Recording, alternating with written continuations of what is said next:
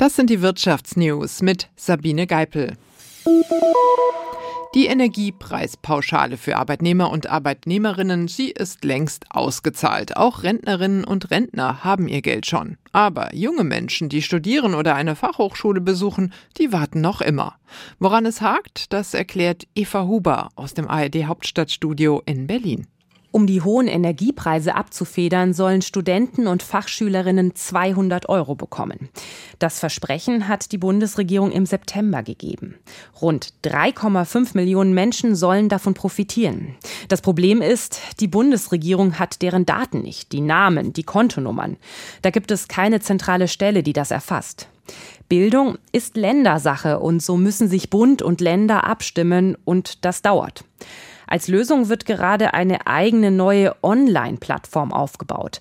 Darüber sollen Studentinnen und Fachschüler dann ihren Antrag auf die Energiepreispauschale stellen können. Dafür sollen sie voraussichtlich von ihrer Ausbildungsstätte einen Zugangscode bekommen. Außerdem müssen die Schülerinnen und Studenten nachweisen, wer sie sind. Dazu braucht es ein digitales Nutzerkonto beim Bund, die Bund-ID. Mit der können Sie sich digital ausweisen. Aber die wenigsten dürften diese Bund-ID bereits haben. Sie müssen sie erstmal erstellen und sich registrieren. Parallel soll eine Infokampagne starten, die Fragen rund um die Einmalzahlung beantwortet. Das alles sieht Bundesbildungsministerin Bettina Stark-Watzinger auf der Zielgeraden. Ein genaues Datum nennt sie nicht. Die Auszahlungen sollen noch im Winter beginnen, hatte die Ministerin Ende letzten Jahres versprochen. Offizielles Ende des Winters ist der 20. März.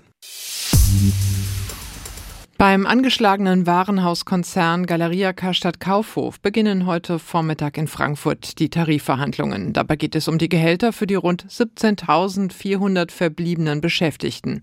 Die Gewerkschaft Verdi will für sie durchsetzen, dass nach der gescheiterten ersten Sanierung im Jahr 2020 nun wieder der Flächentarifvertrag des Einzelhandels gelten soll.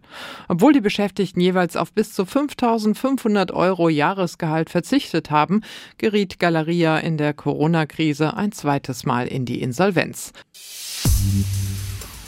Und noch zur Lage am Aktienmarkt. Die Börsenwelt, die ist momentan zweigeteilt. Während die asiatischen Börsen die zweite Woche in Folge mit Verlusten schließen, markierte der deutsche Leitindex gestern ein Jahreshoch.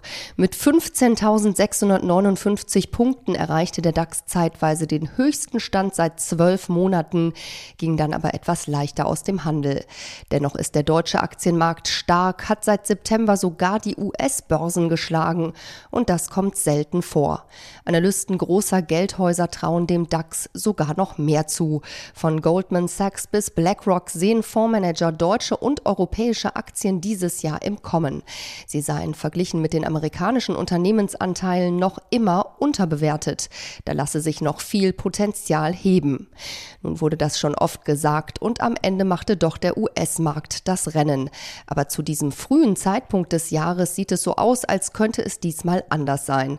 Bianca von der Au ARD Börsenstudio Frankfurt. Und das waren die Wirtschaftsnews, für euch zusammengestellt vom SWR.